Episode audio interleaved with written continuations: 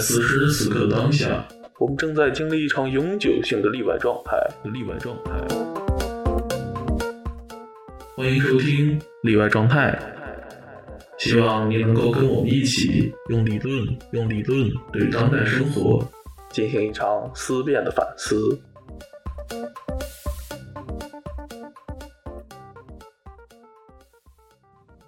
嗯，我自己对这个书的读法没有读到太里边去。嗯，我觉得呃，现在他自己不是要提出一种政治哲学的一种做法，不是那种。他这个书当然也也也算比较重要。嗯嗯，我其实是从这个书的外边看，它其实是对于英美的政治哲学的一种回应，嗯，或者是一种批判。对，因为我感觉在英美学界，尤其是在美国，政治哲学简直可以说是一种显学，嗯就像我们国内做做马克思主义一样。因为因为这个西方这种社会形态的关系，因为他们比较尊重个人权利，他们真的有个人的投票投票权什么的，嗯所以他们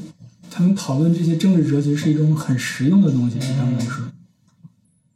就是在那个那个 Penthesis，就是实论，嗯。呃，政政治哲学实论那个里面，他就是非常严严厉的批判了这个什么阿伦特啊什么的，嗯那个是一个比较对明确的一个回应，嗯，对，因为因为因为比较有这个政治哲学的这个思想传统。然后那就是我们在就是就是谈到他如何去论证了这个呃不平等和平等之后，就是回到这个治安秩序嗯和政治来理解，就是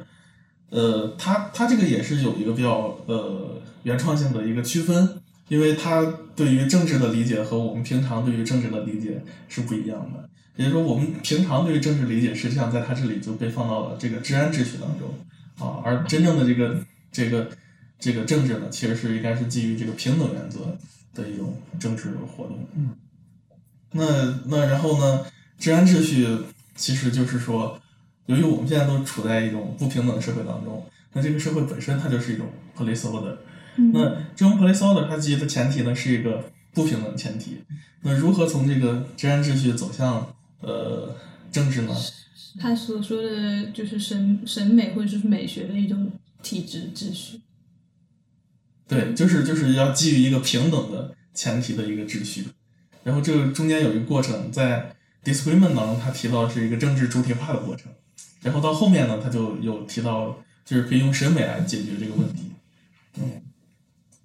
我我对政治主体化的理解呢，其实就可以在接上之前的那个，呃，就是我们讨论它工人研究时期的这个东西。就是我认为政治主体化，他说就是不这个平等呢不仅仅就是说我们在社会当中，我们每个人都是平等的，因为如果基于这个治安秩序，我们就是说，哎，有的人他在这个社会当中他不被展示，不能言说，呃，所以这有一个差异，这是阶阶级性的或者说等级制的差异。但另一方面呢，就是说，即便是我们把这个所有人我们都都都是都是我们区分的这个 hierarchy 之后，它另外一个这个隐藏的点，其实就是在这个 distribution of sensible 当中，就是说我们的这个平等呢是说，假假如说你看，举举个例子，我是这个呃，不是说一个人他是这个呃这个做饭的，比如说是是做饭的，另外一个人呢他是开公交的，他们俩是平等的，而是说我对这个东西的理解是，我的平等是基于我什么都可以做嗯。的一个平等，也也就是说，这个像像像工人，并不是说你你仅仅是做工人，你做一件事情，你和别人做另外一件事情，你们之间是平等的，而是说你们都有做任何事情的权利。这是我对这个政治主体化的一个理解。嗯。然后我觉得这个治安秩序，治安秩序是跟他也是跟他那个审美或者说是感性的经验有关系的。因为政呃治安秩序，如果说它表在美学方面表现的话，就是说呃有些人的能见度是永远被规定的，就是说他永远是，比如说他他的形象是永远被这样出现，我举个例子，可能就是农民工去坐公交，然后比较感人的故事就是说，哎呀，他怕脏，所以嗯他怕自己菜脏了，所以他都不敢去坐那个座位，然后大家都很心疼，觉得农民工很。很很辛苦。那我觉得，如果说是朗西亚要让他举一个农民工的例子，他肯定会是、是去举他研究的那个十八世纪的那些在丛林里面散步，像哲学家一样凝视风景、思考的农民工的例子，而不是说永远去在强化、去在重复那个我们认为农民工很脏，然后他不对不能坐在公交车座位上，这个才是对治安秩序的一种颠覆。也就是说，就是在媒体方面，你如果永远是去重复那一个形象的话，你其实是永远在做一种治安秩序的强化。嗯你永远在说那个农民工，他们的形象就是，哎呀，他从老家过来很累，拿了一大堆东西，然后身上因为做了活又很脏。那为什么我们不能去再现或者说是表现一个没有被嗯没有被就是足够暴露的其他的农民工形象？比如说一个，我记得有一个女的捡垃圾的人，然后她经过很久就捡垃圾，然后她自己用那个垃圾造了一个城堡。我不太记得那个故事的主人公是谁，但是为什么我们不可以去表现这样一个人的例子？所以说，从治安秩序到审美或者说是美学秩序的一个转变，就是说我们要把那个曾经不被看见的东西，或者曾经不够被看、不足够被看见的东西，以另一种方式去出现。这个才是从质量秩序到审美或者说是美学秩序的一个过渡，对吧？正好有一个相关的例子，老师也提到他很触动的一个作品里的那个一个电影里的镜头，嗯呃，是那个叫叫 Costa 的一部片子里面，也是拍到一个一个一个一个工人嘛，然嗯后然后给他的爱人念了一封情书，然后写的特别好，这就是像你说的那种例子，对对对。嗯工人可以写出很感人的诗歌。对，这也就是我平时会经常时不时去读一些这个人类学的作品，嗯我觉得他们做的这个事情就非常像去 redistribution of sensible。嗯。像我之前读过几本比较不错的，一个就是研究这个北京的那个那个浙江村嗯啊，就除除了项彪，还有另外一本，就是叫做《流动的陌生人》啊，城市里的陌生人。对，他就是去把我们这个呃，我们去把这些人不是称作流动人口嘛，嗯然后这个称作流动人口的话，就隐含了很多不稳定性，对社会的扰乱啊，怎样怎样怎样。他们然后就就讲这些人是如何在北京生活的。然后呢，就是本身这种词语“流动人口”、扰乱不安，它就是一种治安秩序啊，在在里面，他其实就不想让你来到这个地方，因就因为你来了，他要管你，他没有任何的呃更就是。因为你不是北京人，你你不在北京这边上税，他的财政拨款，就他其实也不想管你，就是因为他财政拨款，他不拨管你这波人的这个拨款等等。还有还有一个例子就是，比如说像像人类学还会去研究这个呃性工作者等等，就是把他们这个生活真实的展现出来。嗯但是我们现在如果去去看到这个流行大众文化当中的很多东西，我还会发现，其实像拍的很多电视剧啊、电影，它都是非常的有问题的。对，就是如如果说我固定的形象，就除了我们社会当中很多固定的形象以外，其实我们还有一些固定的他者的形象。在中国的这个他者呢，就很有意思。你们觉得这个中国的这个他者是谁？在电视剧中经常出现的中国的他者，日本人。现在也是这样啊。还是就是我之前听过一个什么采访还是怎样，就是说，呃，反正就是说是有要求，就是电视剧你拍摄这个日本人，包括拍电影，你不能说日本人任何好的东西啊，啊，你必须就是把日本人就描写的非常残暴、凶残，怎么怎么样。所以是是我在 YouTube 上看，他之前是做那个纪录片儿的，然后给做纪录片儿做文字翻译，然后就是说这个我们这个翻译就是一提到日本人，就不可能有积极的这个词语去描写他们，都是负面的、否定的，所以这个东西就太太太多了。这个这个很有意思。这个非常非常普遍的一个现象，可以说是，比如说，比如说在英国，媒体经常说俄罗斯怎么样，俄罗斯一旦害了一个人，然后媒体就成天就报道这个东西，美国都是，比如说在在日本，还有一种日本的这这种经常谈的就是北方领土，日本跟韩国的一些争端，嗯还有在日在日朝鲜人、在日韩国人的一些事情，也经常被拿出来说，就是说，比如说日本犯罪报道，然后如果是一个在在日朝鲜人做的犯案子，经常就会不提姓名什么的，就怎么说？其实其实很微妙。嗯、日本情况就太太复杂，跟他们的具体环境它有关系。嗯，反正就是你可以看到这种媒体操作是到处存在的。所以我觉得老谢的哲学思思考对于现在还蛮有借鉴意义的，就是它不是一个脱离时代的东西。你如果进一步去想它，它那个治安秩序，它不是光光是哲学上面一个玩的一个概念，对就是它可能就是我们身边的很多东西都是这样子的一个情况，都是感性的就是分配的问题。就是有些人他能看到别人不能看到的东西，有些人他只被限定为他只能看到这一些东西。嗯，那那既既然反正谈到这个审美了，我觉得我在哪些他的这个美学当中，也还是读出了一点收获。就是他的整个审美的论述呢，就是想要去呃给这个感性的分配和他的这个三叙事 Distantius 去寻找一个这个理论上的基础，然后我看到他寻找的这个理论基础呢，就是康德的这个第三批判。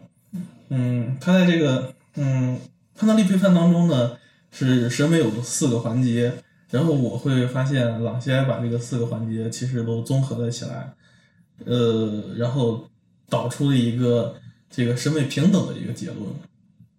因为传统传统上这个呃，对于这个康德美学的论述呢，都是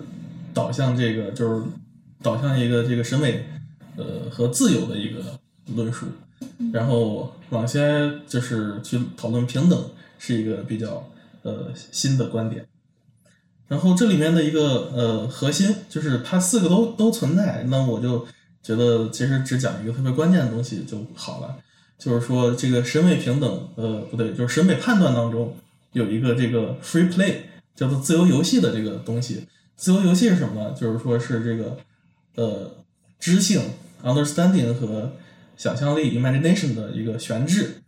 嗯，suspension 就是就是等就是这个 free play。然后呢，朗西埃为什么会说他们通过我们在自由游戏当中会获得一个这个呃平等呢？是因为就是由于就是如果我们要对事物进行判断的话，就是规范性的判断，就是说一个东西是好是不好是怎样，就是它都是一种呃 judgment，这种 judgment 是一种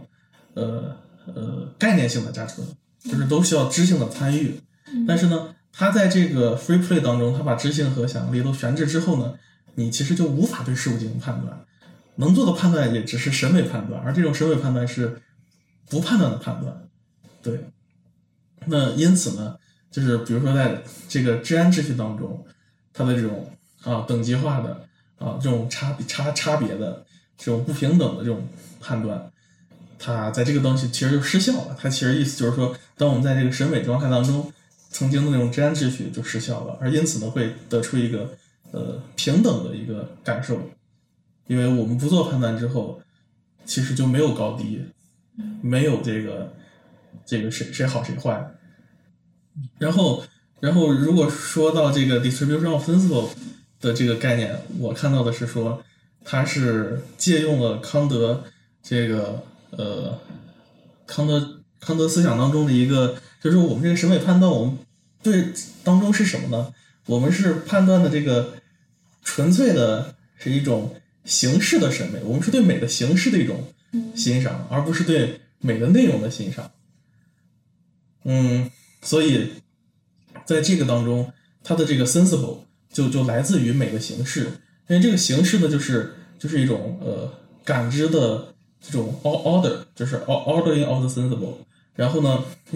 他我看到他是把这个 ordering of sensible 改成了这个呃 distribution of sensible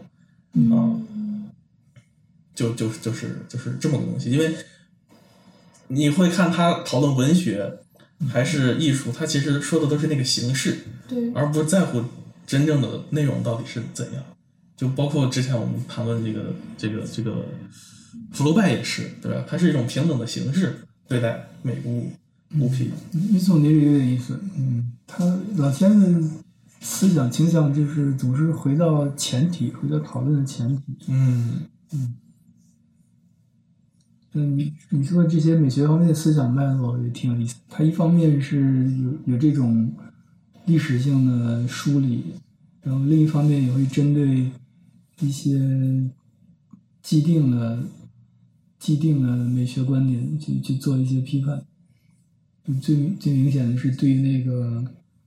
那格林伯格提出的那个媚俗理论，他是很反对那些东西的。嗯。他在怎么批判？就是像美国美国艺术研究里面有有一种现代主义传统，就是就是从格林伯格那个时候有一些先锋艺术理论家，就是他们会批判普通人的那些日常的审美之类的。就是说把大就是把大众的审美和所所谓精英的审美做对立，这样子。嗯，就就还可以联系到像那个包法利情节，有的人认为包法利夫人就是就是追求一些资产阶级的符号，这样吗？对，就是说你一个普通人追求一些过分的东西，就就有这种把把生活艺术化的那种对，就就一种一种思想的套路，有很多嗯这种模式。但老先所做的，他是他是去发现这些被批判的东西里面，其实有一些很积极的。嗯对这边的被就是所谓他就是首先包法利夫人她去追求那些比较奢华或者说是不属于他那个阶级的一些呃商品或者是富有物，这只是一种所谓的 appearance 一种表象。然后朗西埃从这种表象里面，他看到的是。那个时候，大革命发生之后，就是整个社会对于人的欲望的刺激是不一样的。就是说你，你那个时候你在大革命之前，你你这个阶级就是干你这个阶级的事情。嗯但是大革命它的其中的某一个作用，它就是让让你去想你曾经那个阶级不敢去欲望的东西。嗯所以包法就就是包法利夫人成为一个就是包法利情节的这个一个最重要的关键，就是大革命导致了这个你在感性上分配的一个一个就是局限性，就是你曾经比如说你是一个无套裤汉。那你就只能去接触，只能吃那样的面包，只能去接触那些乡村田野耕田巴拉巴拉之类。但是大革命导致的这种阶级的一种流动和翻转，它会使人的一种欲望，它处于一种无生机下的那种勃勃，嗯就是有一点野心的那种状态。对，朗西埃是这样子分析包法利夫人，所以我觉得他的路径是从从一个表面出发去看它背后为什么会形成了这样子的一个表嗯。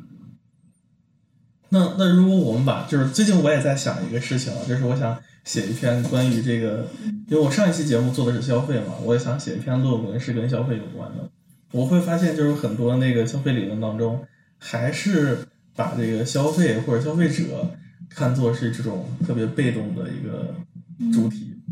那那如果我们把像这个爆发力的这个情况带入到这个消费社会当中，我们会怎么去思考它呢？我我的观点是，我觉得就是这个这个背后的原因是，嗯，就是我记得心理学上研究嫉妒是这样子讲的，就是我们不会去嫉妒一个离自己非常很远，就比如说我们不会去嫉妒英国女王，嗯，她有这么多 财产，或者说是这样的一个王室的地位，我们嫉妒的是和自己相像的人。然后在当今的这样的一个社会中，就是我们看我们能看到能对比的东西，它其实充盈化了。嗯，就是我们不再是像从前一样，我们一辈子都在乡村里面，嗯所以我们看到都是和我们一样的，就是乡巴佬啊，或者说是农妇之类的。但是我们通过或者是抖音或者是微博等等等等东西，我们好像我我个人觉得，这不是朗西来的观点，嗯就是我我觉得我们好像离那些人在感性层面上是和他们相似，嗯但这种相似是一种虚假的，就用用就是是一种一种套壳，是一种 simulac，我不知道怎么翻。拟像，拟像，对，就是一种拟像，就是你觉得在抖音上，他那个明星或者是离你很近，就比如说也有喜欢那个什么那个靳东的那种嗯大巴什么的。然后我们渐渐的在这种社交模式中，我们看到了更多人跟自己在一个平台，我们就只觉得好像他们离我们挺近的，我们就开始变得嫉妒他们有同样的东西。但是这是我说了，这是一个假象的东西，就是你其实和他。看到的、感受的世界在真实世界中不一样，于是我们就开始欲望那些和我们相似的人欲望的东西，就有了一种嫉妒。嗯我嗯不知道这样说能不能懂？就简单粗俗的讲，我感觉我跟这个明星活在同一个社交网上，我看到他也有去那个什么五星级酒店开房，我在小红书上面看到有人这样做，那我也想去欲望一个这样子的东西，是，然后去追求和自己实际上经济水平不属于一个层面的东西。我觉得有这样子的一个，我觉得有意思的是，你从理论上去、去看待消费，去去总结这个事情是怎么发生的，这个做法本身是有点儿有点儿问题的，说是。就比如说，一般谈消费，很多是一种一种批判，嗯对吧？但是其实其实批判经常就变成一种同谋。嗯有一个例子，不知道你听过没？那个包德里亚，嗯他不是很早就做那个什么消消费者，费社会对对，他还写过关于符号的什么书。嗯，然后这个书后来，符号政治经济学批判的，我后来包德里亚就启发了无印良品的创始人嘛，哦 就后来 这个挺好玩。哦，就是生产符号是吧？嗯，就就有了一种不带不带商标的一种一一种一种消费。就比如说你你做这种理论，你把抖音给彻底分级一下，没准人家你的理论帮人做出更好的广告、更好的推销。这个不是跟那个有个论文写福柯的那个全景监狱，哦，逆恋福柯，嗯。然后他反而说这个全景监狱有什么好好的地方，嗯有什么优势？嗯，对我我会想就是说，朗西埃这里会能不能发现一些，就是他都是很强调主体的这个主动性，那他能不能对，我觉得他想强调的是，就是包法利夫人，他对于包法利夫人，我觉得绝对不是一个批判的态度，嗯。绝对不是说她这个女人什么每天想多了怎么怎么样。他他，我觉得他所代表的态度是说，就是这种社会的变动，它搅动了我们对某些东西的那种欲望，它不再是就是很一种很安静的欲望，它嗯。反而是一种很躁动的欲望。嗯。对，那我们也可以是不是可以从好的方面想一想，就是你看到的那些本来你自己不会看到的东西，嗯就是这样的。具体和消费主义有什么联系，我还没有特别想清楚。但我总觉得这种就是表面的背后，它肯定是有一些就是在感性的分配层面，它肯定是有一些侵入啊，或者说是改变啊、再分配啊之类的。嗯，这这个我还可以再多想一想，因为我很想去去去再探索一种比较主动的这个消费者的一个形象。啊，因为嗯我我之前反正做的研究好像发现，好像消费者都都非常被动，就是或者说是他们都是是被商品吸引着去去去去购买、嗯去追逐。我觉得子龙肯定有话说，因为我看了你很多时尚方面的 日记、你还是有点观察，我觉得。有点兴趣。能，能讲讲吗？这嗯，我觉得《美感论》里面有一个文章跟这有关系，因为就写到了装饰艺术。嗯嗯，嗯但是那个跟消费反而没什么关系，因为它主要还是从审美的角度说。因为那个文章写的是当时法国一些工匠创造的很很奢侈、很漂亮的呃家具，嗯之类的。它它当然不是我们生活中用的东西，但是它也是在审美方面，它有那个审美能做到的一些一些效果、一些一些用处啊。然后他提这一个是为什么？嗯，他提这一点是为什么？就是说他们达到了一种装饰的那种效果。就是如果我们从刚才说的角度去看的话，可能就是你你不要不一定要把这个东西看看作商品去看，嗯你不要把它看作它是给上流人士享用的一些东西，不要这样去看它。它你可以用一种审美的眼光去看，都是都是很美好的创造。对于工人来说，即使工人最终享用不到它，但是工人创造它的那个过程里面，它有有审美的是创造。是，我我我我在思考这个时候也想到这一点，就是说，呃，郎先似乎没有谈论消费，但是他说，如果一个人你是进入这个审美的过程当中，或者这个状态当中，其实你就获得了这个解放。就就同样，比如说在被解放观众也是，他并不是说我去听这个戏剧或者看这个东西，我是说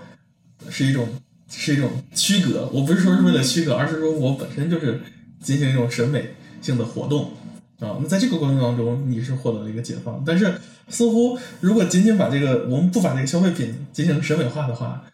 似乎就没办法对对对对我进行解放，甚至我更陷入了那种商品符号的逻辑当中。我有一个奇思妙想，可能跟这个没有什么关系，就是我们给山区小孩捐衣服，就是往往是捐一些比较基础的，或者说是别人的旧的衣服。嗯我在想，就是比较一个乌托邦的想法啊。如果是是有一有一些什么时尚品牌做了一个 pro project，然后他们捐了一批就是很奢侈的，或者说是在造型上面比较比较前卫，或者说是比较好看、比较比较潮的当下嗯那种的东西捐到山区去会怎么样？就是会不会对他们的审美的经验发生一些变化？当然，我这样子谈论肯定也是，就是我出发的角度有一点偏，有点高高在上了。我只是有一这样子的一个设想，我也不能预测就会发生什么结果。嗯因为我之前想过一个很很无聊的时候，我想过一个问题，就是我们去给山区的人，就是搞那种健康午餐嘛，就是营养餐，就是给他们就是荤素搭配。那为什么不能让他们吃汉堡王？他为什么不能让他们吃就是更夸张一点米其林奶茶什么的？就是为什么他们没有权利吃这个？嗯，其其实审美不一定要奢侈，嗯就是我感觉可以这样说，老先总是有一些有一些跟我们平时的想法相反的观点。就比如说，还是美感论里面，他他也提到那些穷苦人穿的东西，嗯它之所以美，并不是因为它是很好的东西，它就是一些牛仔布啊什么的，穿的特别破旧，那样反而出来美感。嗯或者是那个，嗯，那个当时那个农民住的木板房，就那个木头的纹理什么的，那也是很美的东西。但是这个美，它不是一种对奢侈品的那种享受，完全不是。嗯你它给的是，它给你一种一种一种感性，你你可以共共享，可以感到那种瞬间，嗯嗯就是那个木头的纹理和那个脆弱的居住环境，嗯都都能联系起来。但这种东西也被时尚行业工工业化了吧？就是就是去批量生产那种模仿木匠款的那种工、呃工作裤啊，或者说是工装之类的。我个人感觉，整个商品的逻辑基本就是这样。就比如我，比如比如牛仔裤，为什么大家都穿牛仔裤？这是一个很大的行业。嗯就因为这个东西它不显旧，它它它有那种旧的感觉。嗯，然后嗯，怎么说呢？嗯，它所以说它卖的就就像是一种做旧的东西。嗯嗯，就是有有一篇呃论文里面啊，老西埃好像就是提到了一个呃我们现在审美体制当中它的一个特点，嗯，就是把生活艺术化和把艺术生活化这么一个观点，你们有没有有没有想补充？我觉得好像能够跟这个消费联它系起来。它具体是怎么说？就我没太读懂，这个，就是不知道你们有没有读读过这个，就是好像意思就是说，在现现在这个审美体制当中，艺术和非艺术之间的界限不存在了。对，他很多都是这样子说的。嗯，对，但但也不是每时每刻都在发生的。哦，那那他是比较追求那种 moment，是吗？嗯，我觉得是这种感觉。我觉得他不太喜，他不太追求某物和某物之间有明显明显的一个 separation，或者说是界限和分界线这样子。包括风景也是，他不太追求就是自然的风景和人造园林的风景就必须人造园林就必须是就是直线啊、几何分配啊，然后然后可能他在风景的时间里面。虽然他没有明确的说，但他比较赞同的一种风景是经过了规划，但又不不看出来规划的痕迹，没有领呃地主和非地主领地的那种明显的区分的那种风景。就是说，一个树枝它可以伸过来，它挡住了你的去路，然后你可以看到路边有散落的荆棘，而不是说一条很直的那种被规划好的直线，你只能站这边，你不能踏过去这样子。嗯但这个也是跟我觉得跟美学跟政治有关系的一个东西。然后我想起了一个艺术计划吧，就是在川川普上海上台了以后，在那个美墨边界不是有那个建造那个边界的那种围墙什么之类的，然后就有一个艺术家在好像是德克萨斯州和墨西哥某个市之间的一个边界，他造了一个那个滑呃这那个叫跷跷板。就是一头在美国的那个国土之内，嗯一头在那个墨西哥的那种这样，这样子的话，边境上的不同国籍的小孩，他们就可以共享这样。哦他反而是去把一个用来做 separation 或者说是 distribution 嗯 of work 的一种、一个界限，或者说是一条线，把它变成了一种 badage，、嗯变成了一种分享，变成了一种那种经验的那种共享。我觉得这个是他所期待的一个东西。嗯对我举这个跷跷板的例子是想说明，这应该是他就朗西埃比较理想的一种就是审美的那个，对就是他不我这个东西，它不是用来，它不是服从自然秩序，它不是用来切割国家和国家之间的分配，然后你是我的人，我。然后我们是我们的人，你们是你们的人。他想要达到的是，就不光是风景，还是艺术品，还是在街上的雕塑啊，或者说是花园等等。他想要达到的一种都是审美体制，他就是没有明确的界限。然后我们可以生活在一个 common，就是公公望的一个地方，然后才能交流就是感性方面的经验。我觉得是这样子。我觉得这个跷跷板的例子挺挺恰当。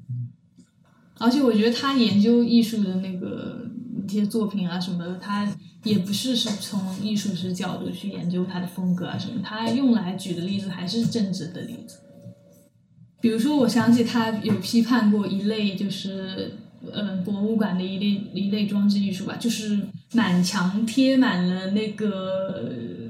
不同的脸的照片，有的大，有的小，有的表情一样，有的不一样。其实这个在博物馆还，我觉得还挺常见的，就常见是全是那个一个人或者说是一堆类似的人的照片，然后贴满了墙。然后他就说，那这个不就跟新闻里面铺天盖地老是说一个人有一样的一，就是从机制上来讲不是很相像吗？嗯就是他说的是一种，你把这个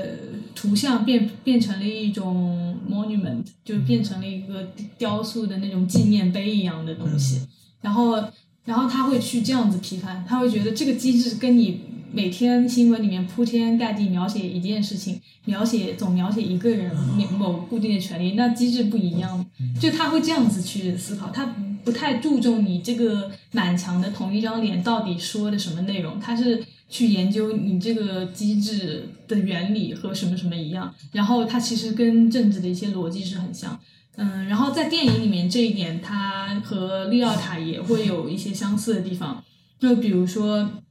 如果你这个电影，它你总是服从一种像法西斯的一个秩序，就是你这个场景就是为了要干嘛？你这个我设置这个场景就是为了接下来让你感到害怕，接下来让你感到惊悚。那这种秩序其实是跟就是非常的就是极权主义的调度。嗯他他和利奥塔都是这样觉得。那为什么就是我不能有一些空镜头，或者说这个镜头它能不能给观众另一层的意思，就是达到一种。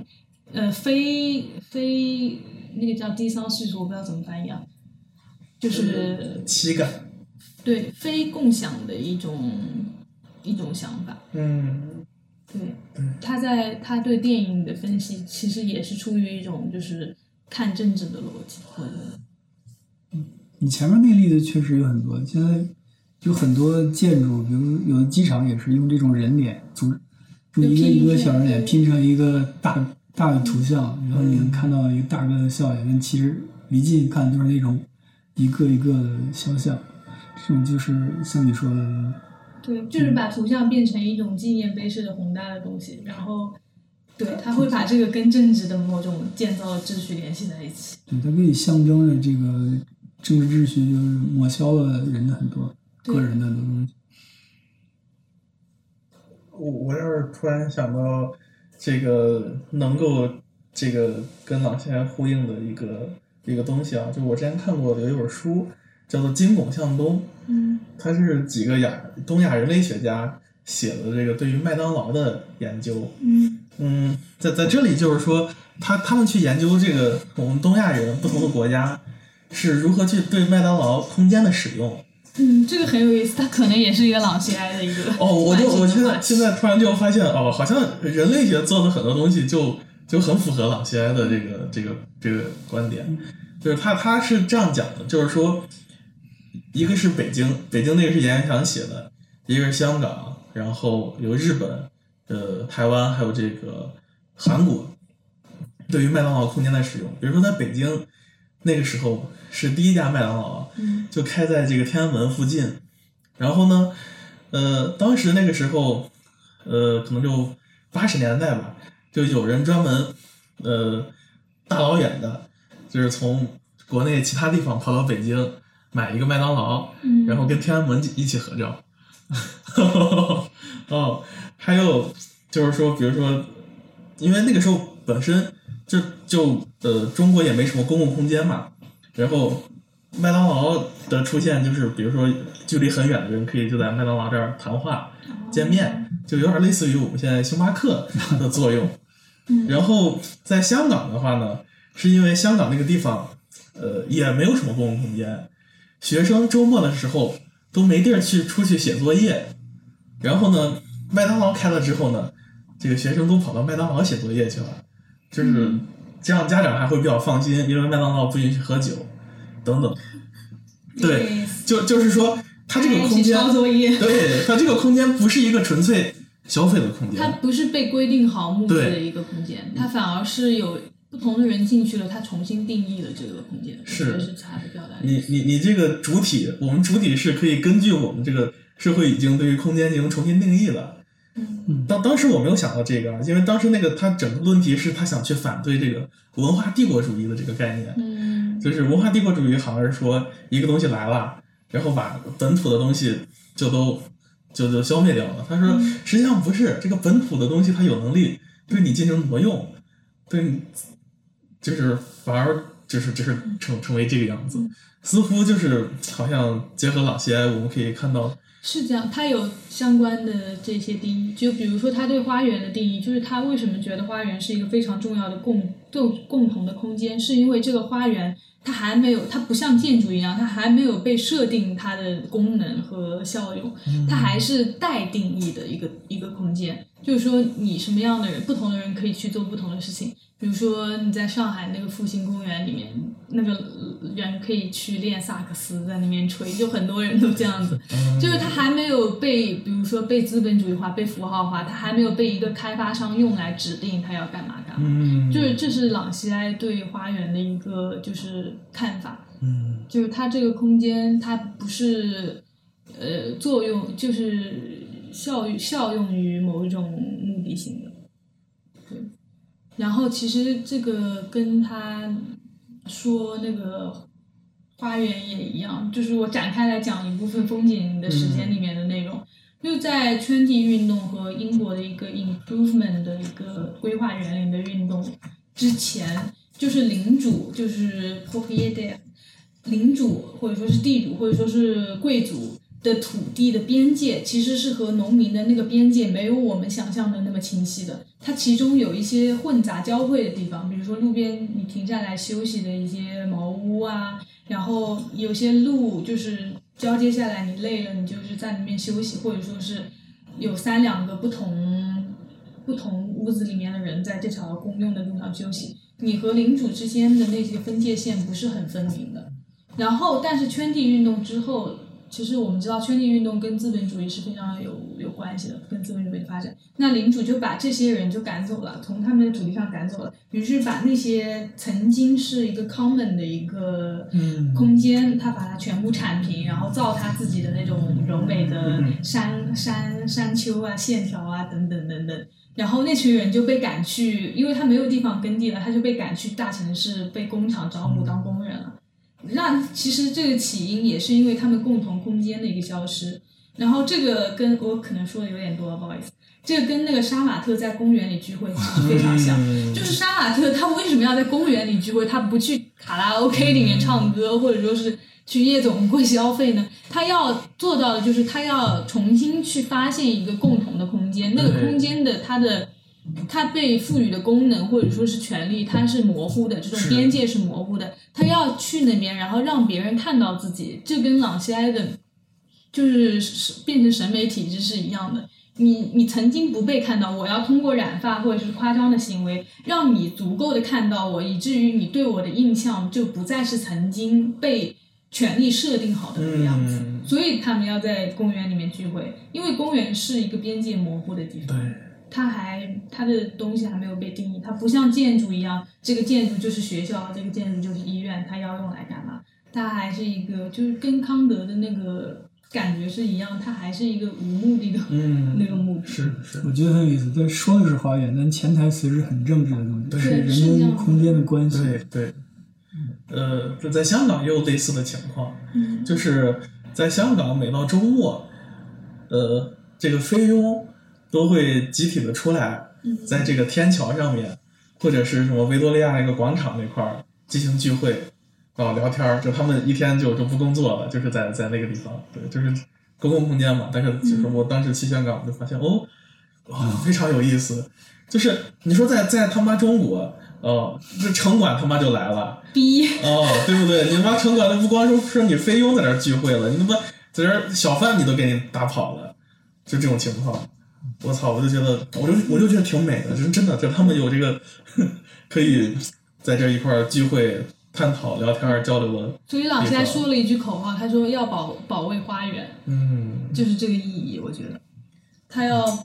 留给别人一个交流和那种界限不是很分明的一个空间。我们中国的空间，就算是广场，也是很受管制的。而且法国人其实有对花园的这么一个经典的说法，嗯，嗯，叫人要种自己的花园。对 f o c u t i v e votre jardin。嗯，伏尔泰讲，对，要耕种自己的花园，因为花园其实是政治的一个部分。就比如说，嗯，美国的创始者杰弗逊，他他所那种理想化的一种政治体制，就是人人耕种好自己的花园的一种，哦，都就是自治的那种统治，就跟那种花园很像。这就我觉得这个英美这种思想就特别落到实处，就变成马上变成真的花园。嗯是的，因为我呃有城市里面有很多计划，就是叫 Jardin b a d a g e 就是会在这种，就是尤其是像巴黎这种大城市，它会挖出来一块地方，然后那个地它就变成你可以在那边种土豆、种菜，然后你那个管理权是没有明确的，它不属于某个地主或者某个管理者，你只要住在这边附近的，然后是这边附近的居民，你可以自己切一块小的地，然后种你自己的东西，然后大家一起去把这个东西自治好。这个是很，我记得是巴黎，还不知道哪些城市现在。有的地方还会实行的一个城市计划，就是在大城市的空间里面开辟一小片花园，然后让这个居民就是自己参与去治这一块那个土地。嗯嗯，就是你发现没？巴黎那个花店、植物店特别多，对，花园也很多，就到走两步就是一个花园。大家阳台上都摆着东西，都摆着一嗯，对对对对对。然后朗现在自己他说在郊区，他有时候就种种自己的花园之类的，我也不知道具体是什么样的。但我感觉他他他也不一定不一定像我们说的那样那么有追求，他好像就是那种平时读书思考特别就就就闲不下来，闲下来得找点什么事情做，就有点自己的爱好这种。对我我刚才其实这块儿就其实是想就是讨论一下。这个如何把朗美塞的学与政治的关系，对，并且把老塞的这个想法运用到我们生活当中，嗯，看最后还有没有什么可以再再聊一聊的？嗯，我们提纲上写的，我们可以谈个人心得，嗯，然后然后与中国社会，然后中国社会这个刚刚说的也可以补充，最后还有。我们最近读的一些东西，对对，英美学界的那些解释。你你这个杂志看了吗？有什么？大概翻了一下，没有没有特别细读。我不按是章节还是就随便都都行，随便了，对都行。想到啥说啥吧。嗯。对，我觉得朗现在给我的一一些。启发就是进进行这种平常日常生活观察的思考，因为我看这些东西，我的动作已经不仅仅是看了，我不是一个被动的观众，而是去就是主动的去联系一些学到的东西，然后看出来不一样。嗯，其实是不是虽然很鸡汤这样讲？对，我我本来之前的那个题目是想写这个。朗西安与日常生活，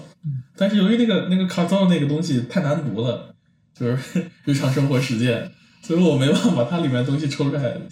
所以就就后来就放弃了，就只好写这个跟平等有关的，比较简单。嗯啊，但是我们好像嗯现在能够看出来，就是确实是也会有一种日常生活实践当中的革命因素。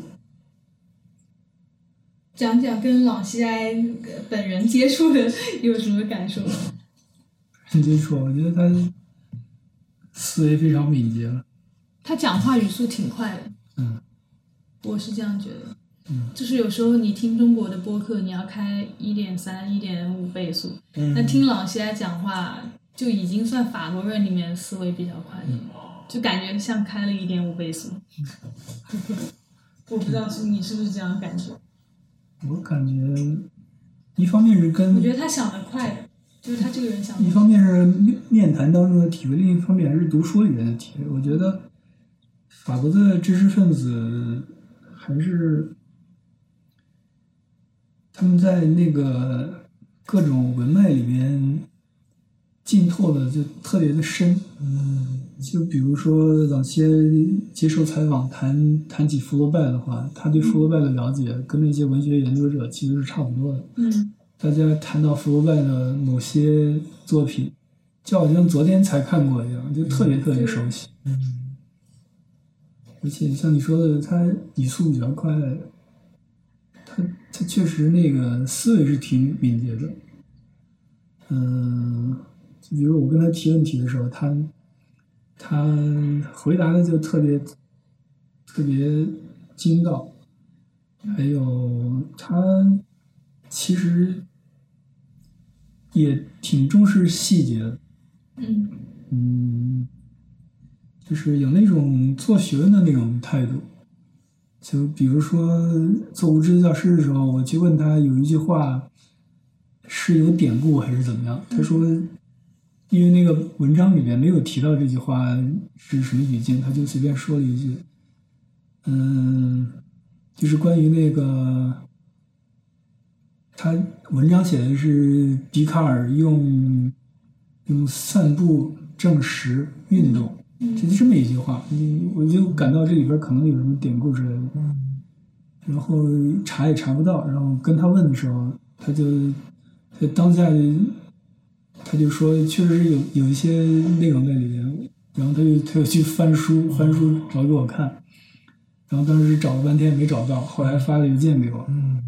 说就是这个笛卡尔这个信件里面提到的这一句，哇，意思就是说，笛卡尔觉得有些东西你不用说，就就就不证自明，比如说你要说。你不用解释什么是运动的观念，你在屋里走一走、散步一下就知道什么是运动，就这么个意思。嗯，这种细心。然后，然后，我觉得容易，我觉得我对朗线阅读里面有个转变的地方，就是他写文章确实是挺好的，但我以前可能无视的是，我以前忽略的一个地方就是。这些作品里面，这些写作里面有有特别多的劳动在里面。嗯嗯，就比如说我经常，也不能说经常，就是就会听到同学在图考国图自习的同学有时候提到说今天看到老谢了，嗯在那儿在那儿翻书。嗯嗯，就是你你看到一个。杰作一个写的很好的作品，你可能觉得以前可能会比较重视里面那些个人才华之类的东西，但其实它是有很多的大量的劳动。对，我觉得这这点跟福柯挺像的。嗯，就看福柯在法兰西学院的一些，我我最近在看《不正常的人》，它里面的很多，它都是庭审的档案啊，就是专家的发言啊什么的，他他会直接引用原文，这都是他自己。应该去翻过的那些东西。反正做研究这个文本工作，大家的功夫都是很厉害的。哦，天哪，不 不容易，真的。嗯。然后我觉得翻译的问题，就是我觉我个人觉得从法文看朗西埃，他的写作是很清晰的。就是我的带我去读朗西埃的那个导师老师，他也是说。跟迪迪与贝尔曼比，朗西埃写东西的东写东西非常的 articulate，就是他很他建构的很清晰，思路也很清晰，但可能翻成中文确实我有一些难度。你你觉得呢？你翻的时候感觉最难的倒不是翻译本身，而是你的阅读理解里边会有一些一些风险，一些。拿不准的地方，嗯，就比如你总是会以自己的一些立场去猜测作者是怎么想的。嗯就我想到一个例子，就是还是无知教师里边有一个他提到罗马的一次罢工运动，嗯，就罗马的平民，嗯，然后发起罢工，都跑到罗马郊区的山上，嗯，然后后来有一个元老院派了一个人去跟他们。调停谈判了一下，嗯，然后后来再解决了这个事情。然后老谢为什么写这个段落？你可能就会以自己的角度去去看，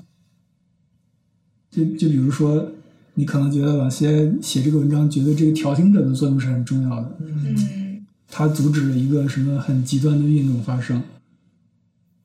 但其实这个文本它是特别复杂的一个东西。对，朗西埃他写这个文章，他混合了好几个人的提过的例子，包括雅克托提到这个故事，包括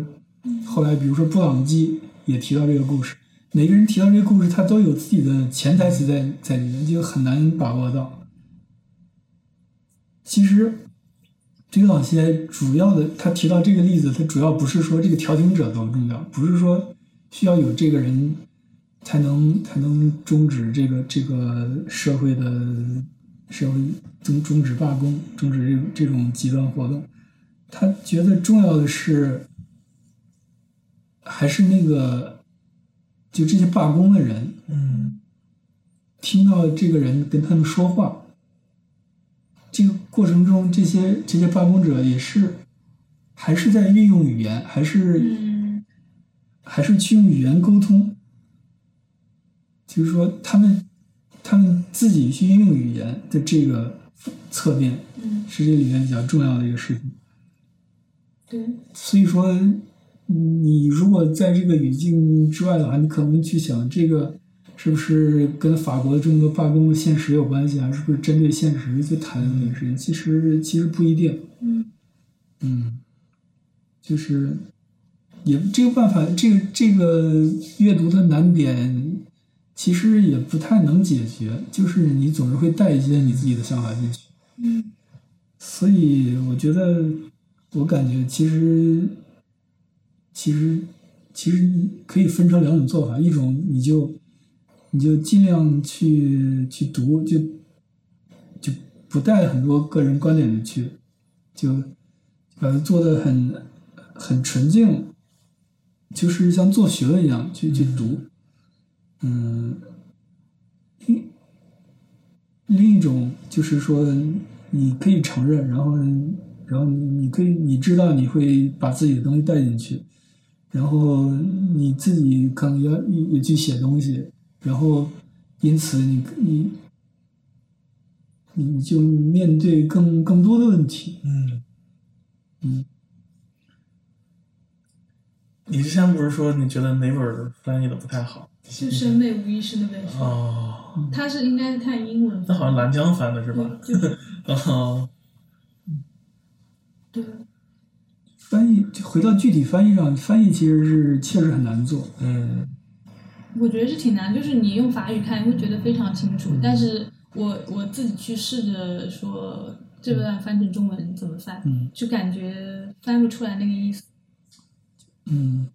就比如说《无知的教师》很简单，你翻译出来好坏，大家能看懂，就知道这个翻译还可以，对吧？但是你要翻一个很难的书，嗯你要是把那个难度还原出来了审，美无意识是挺难的。你把它还原出来了，大家还是看不太懂。你如果翻译的很差，大家也是看不太懂。这两个不懂之间的区别，是是，你为了这个区别去付出那么多的努力，嗯这个是最最难的事情。对，因为我总的来讲，我觉得朗现在的写作还是蛮清晰的。嗯所以对于对于我们读者来说，文本之这个文本怎么讲呢？还有一个有意思的地方就是，你总能发现一些文本游戏的东西。就简单的例子，比如说《哲人与穷人》这本书，它为什么叫这么个名字？有点奇怪，是吧？嗯它其实是就就沿用了一个别的书名，叫哦有个人谁写的《哲哲学与其贫困》啊有名的著作的名字。还有比如说有一些东西你就得你就得多联想一下，比如说《无知的教师》最后一章的题目，嗯嗯、叫叫什么？解放者与猴子，直接 直接翻译过来了。嗯你可能当时是什么意思？对对，嗯，但但其实这个它比较就比较像一种一种，因为因为有猴子嘛，你就可以想为什么要用这么一个题目？嗯，为呃，为什么呢？而且这个这就像一种那个，其实就像一种节目预告，啊，一个一个猴戏的节目的预告。比如说一个人的名字，嗯谁和猴，啊就这么一个一种哦一种感觉。嗯所以翻译的时候，你可以加工一下，比如说叫我就翻译我就没翻译成解放者与猴子，就叫解放者的猴戏。哦嗯，对稍微加一点东西，你嗯，不然的话，你直接本来那个东西就很难把握，嗯。你如果直接给出来，可能把距离搞得更远。它也哦，对，是是，嗯。就其实法语里面有有很多这种东西，嗯。嗯，就是始终就要对文本的那种注意，其实很小的细节。就举个比较远的例子，比如说《恶之花》，大家都知道《恶之花》的名字。其实你说翻译成中文“恶之花”，其实就失去一些东西，因为你原来的 “les fleurs du mal”，嗯它是用了一个复数的花，嗯你中文就讲不出来。但是复数的花有什么意思呢？嗯他他有一个诗人的那种一种一种手法在里面，它它就是比如说他他指涉到这个，这是一本诗集，然后每一首诗都是一只萼上的一个花朵，然后集成一起，所以是一个复数。你要叫 la fleur 和一个单数的话，没有这种意思。嗯所以说 les fleurs 对吗？这是什么？这是一个这是一个花束，嗯，对吧？对，有有很多这种诗意的东西围绕着这个词语。是，嗯，尤其是对于这种好的作家，这种游戏更多，嗯，这个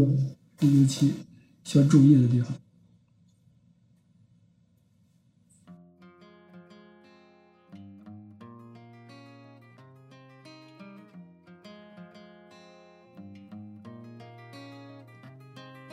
C'est bon de se barrer à la mer ou à la campagne. Quand tu ressens ce besoin que ton envie de verdure t'accompagne. Nouvelles couleurs, nouvelles odeurs, ça rend les sens euphoriques. Respirer un air meilleur, ça change mon bout de périphérique.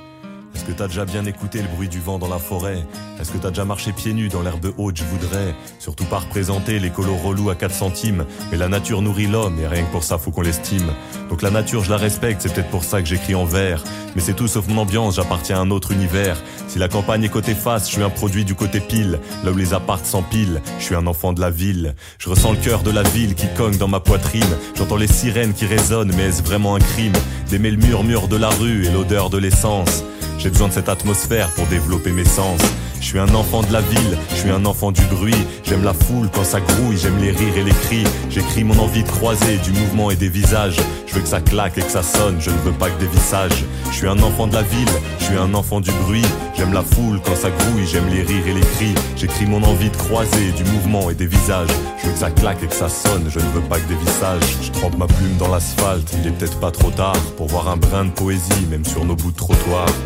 Bitume est un shaker où tous les passants se mélangent. Je ressens ça à chaque heure et jusqu'au bout de mes phalanges. Je dis pas que le béton c'est beau, je dis que le béton c'est brut. Ça sent le vrai, l'authentique, peut-être que c'est ça le truc. Quand on le regarde dans les yeux, on voit que s'y reflètent nos vies. Et on comprend que slam et hip-hop ne pouvaient naître qu'ici. Difficile de traduire ce caractère d'urgence qui se dégage et qu'on vit comme une accoutumance. Besoin de cette agitation qui nous est bien familière. Je t'offre une invitation dans cette grande fourmilière. Je suis allé à New York, je me suis senti dans mon bain. Ce carrefour des cultures est un dictionnaire urbain. J'ai l'amour de ce désordre et je ris quand les gens se ruent comme à l'angle de Broadway et de la 42e rue. C'est que je suis un enfant de la ville, je suis un enfant du bruit. J'aime la foule quand ça grouille, j'aime les rires et les cris. J'écris mon envie de croiser du mouvement et des visages. Je veux que ça claque et que ça sonne, je ne veux pas que des visages. Je suis un enfant de la ville, je suis un enfant du bruit. J'aime la foule quand ça grouille, j'aime les rires et les cris. J'écris mon envie de croiser du mouvement et des visages. Je veux que ça claque et que ça sonne, je ne veux pas que des visages. Je me sens chez moi à Saint-Denis quand il y a plein de monde sur les quais. Je me sens chez moi à Belleville ou dans le métro new-yorkais.